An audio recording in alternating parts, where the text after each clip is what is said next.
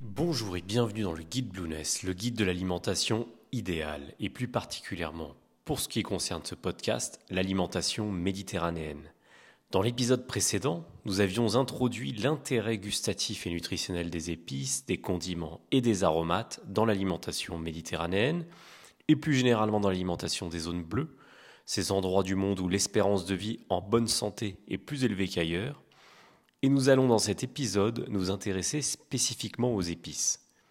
Nous allons les lister de façon plus ou moins exhaustive et faire un tour d'horizon de leurs bienfaits. Il en manquera sûrement, mais vous aurez au moins connaissance de la majorité d'entre elles, ce qui permettra aux profanes de mettre le pied à l'étrier et aux cuisiniers en herbe de mieux formaliser les vertus des épices qu'on a souvent tendance à utiliser seulement pour le goût, ce qui est déjà une bonne chose à l'ère des fast-foods et des produits industriels. Commençons dès à présent la liste, à partir de laquelle vous pourrez prendre quelques notes pour vos prochaines recettes santé. Tout d'abord, commençons par le paprika. Le paprika s'accommode avec la viande, les œufs ou le poisson, mais également pour décorer certaines préparations. Il est antioxydant, riche en fibres et il améliore le transit intestinal. Ensuite, la badiane. Avec son goût de réglisse, la badiane accompagne les desserts, mais aussi la viande. Elle est connue pour ses propriétés digestives. Elle agit notamment sur les spasmes intestinaux et elle aide à diminuer et faciliter l'expulsion des gaz.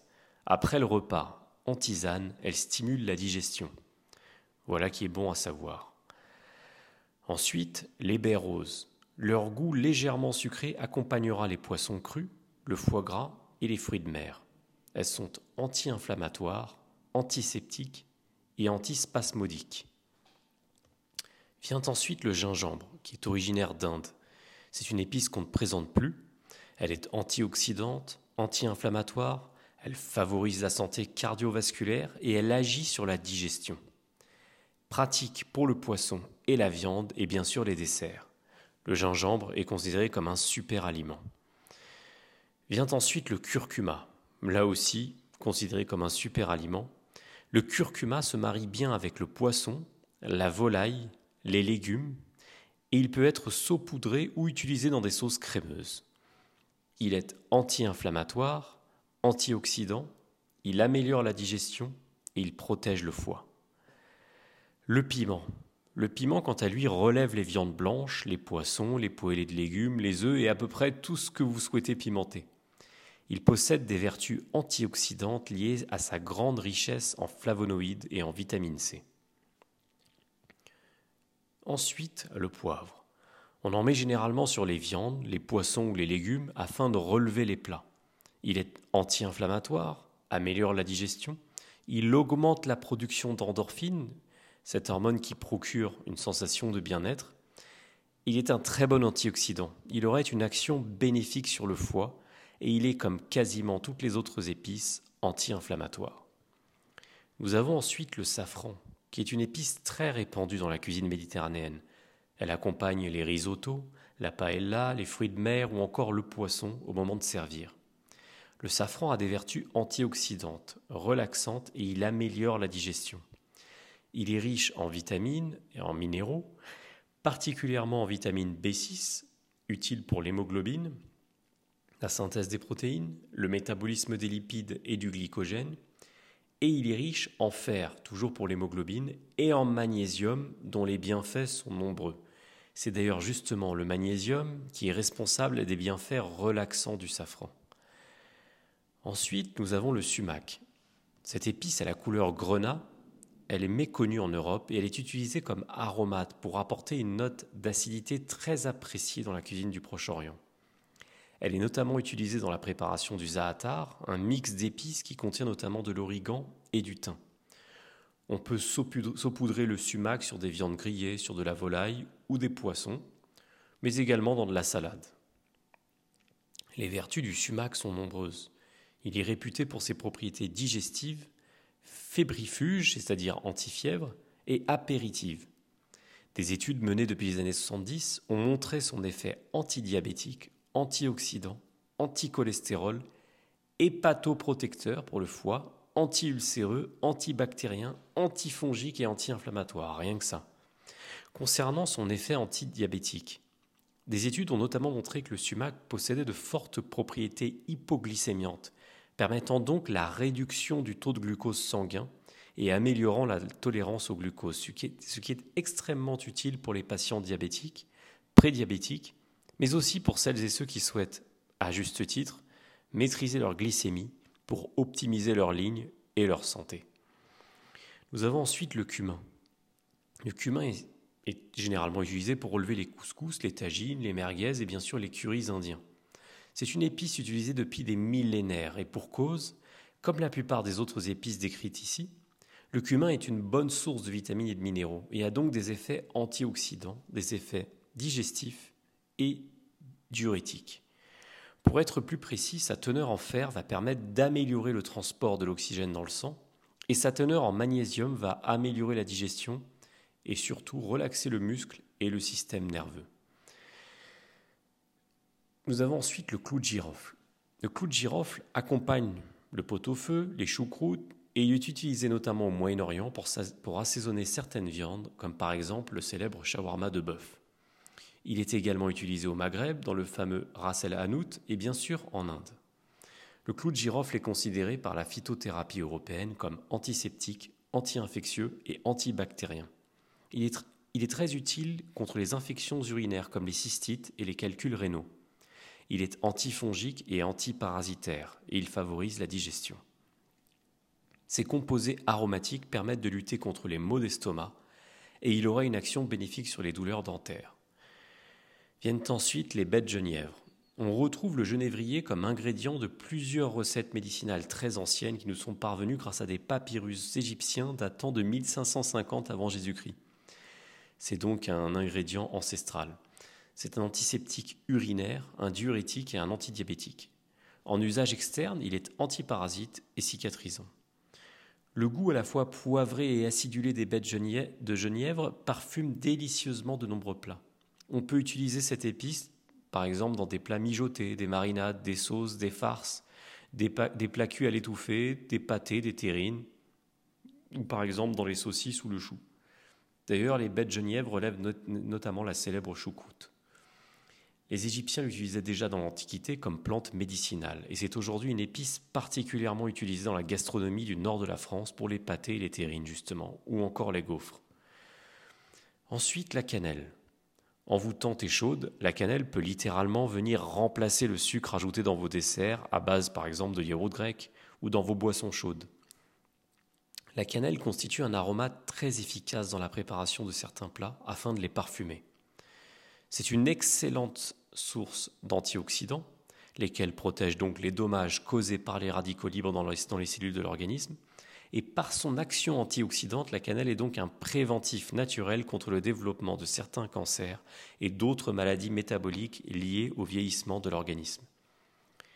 Cette épice est également une très bonne source de fer, essentielle, comme vous le savez, au transport de l'oxygène et à la formation des globules rouges dans le sang, dont les femmes manquent cruellement pendant leurs règles. La cannelle est une très bonne source de fibres et elle présente des propriétés anti-inflammatoires et antimicrobiennes. Enfin, un autre avantage de la cannelle, et sûrement pas des moindres, elle pourrait entraîner une diminution significative du glucose sanguin et de certains lipides sanguins. La cannelle apparaît ainsi comme un aliment prometteur pour le contrôle du diabète et comme un allié évident dans la perte de masse grasse. Enfin, c'est une épice intéressante pour la digestion et elle est considérée par un grand nombre de nutritionnistes comme un super aliment. Passons maintenant à la cardamome. Elle est incontournable dans la cuisine indienne, d'où elle tire d'ailleurs son origine, et c'est une épice ancestrale qui est également utilisée dans certaines marinades proche-orientales, comme, le shawarma de bœuf par exemple, à l'instar du clou de girofle.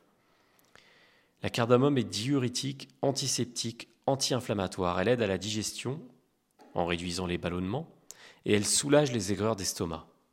La cardamome s'est répandue en Europe grâce aux marchands arabes qui l'ont exportée vers la Grèce et la Rome antique, avant d'être utilisée dans les autres pays du bassin méditerranéen au temps médiévaux, puis en Europe de l'Ouest.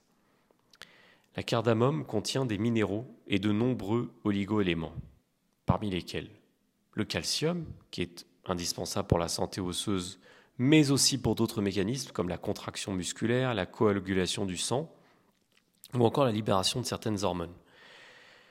La cardamome contient également du magnésium pour l'énergie, le sommeil, le système cardiaque et bien évidemment la récupération. Elle contient du potassium pour le système cardiaque et la tension artérielle, du phosphore pour les os et l'énergie, du fer pour l'oxygénation des cellules, du zinc utile pour l'immunité et la synthèse protéique, et enfin de la vitamine B2 et B6 pour l'énergie et la synthèse de l'hémoglobine et bien d'autres fonctionnements au sein de l'organisme. Vient ensuite la noix de muscade. C'est une très bonne source de cuivre qui est utile pour l'immunité, la synthèse des globules rouges et surtout pour le collagène. Et la noix de muscade est également une bonne source de fer, de zinc et d'antioxydants. Elle est anti-inflammatoire, anti-infectieuse et elle facilite la digestion. Elle participe aussi à la consolidation osseuse grâce à, sa bonne teneur en calcium. Elle, peut être, elle doit être utilisée avec parcimonie car c'est une épice très prononcée.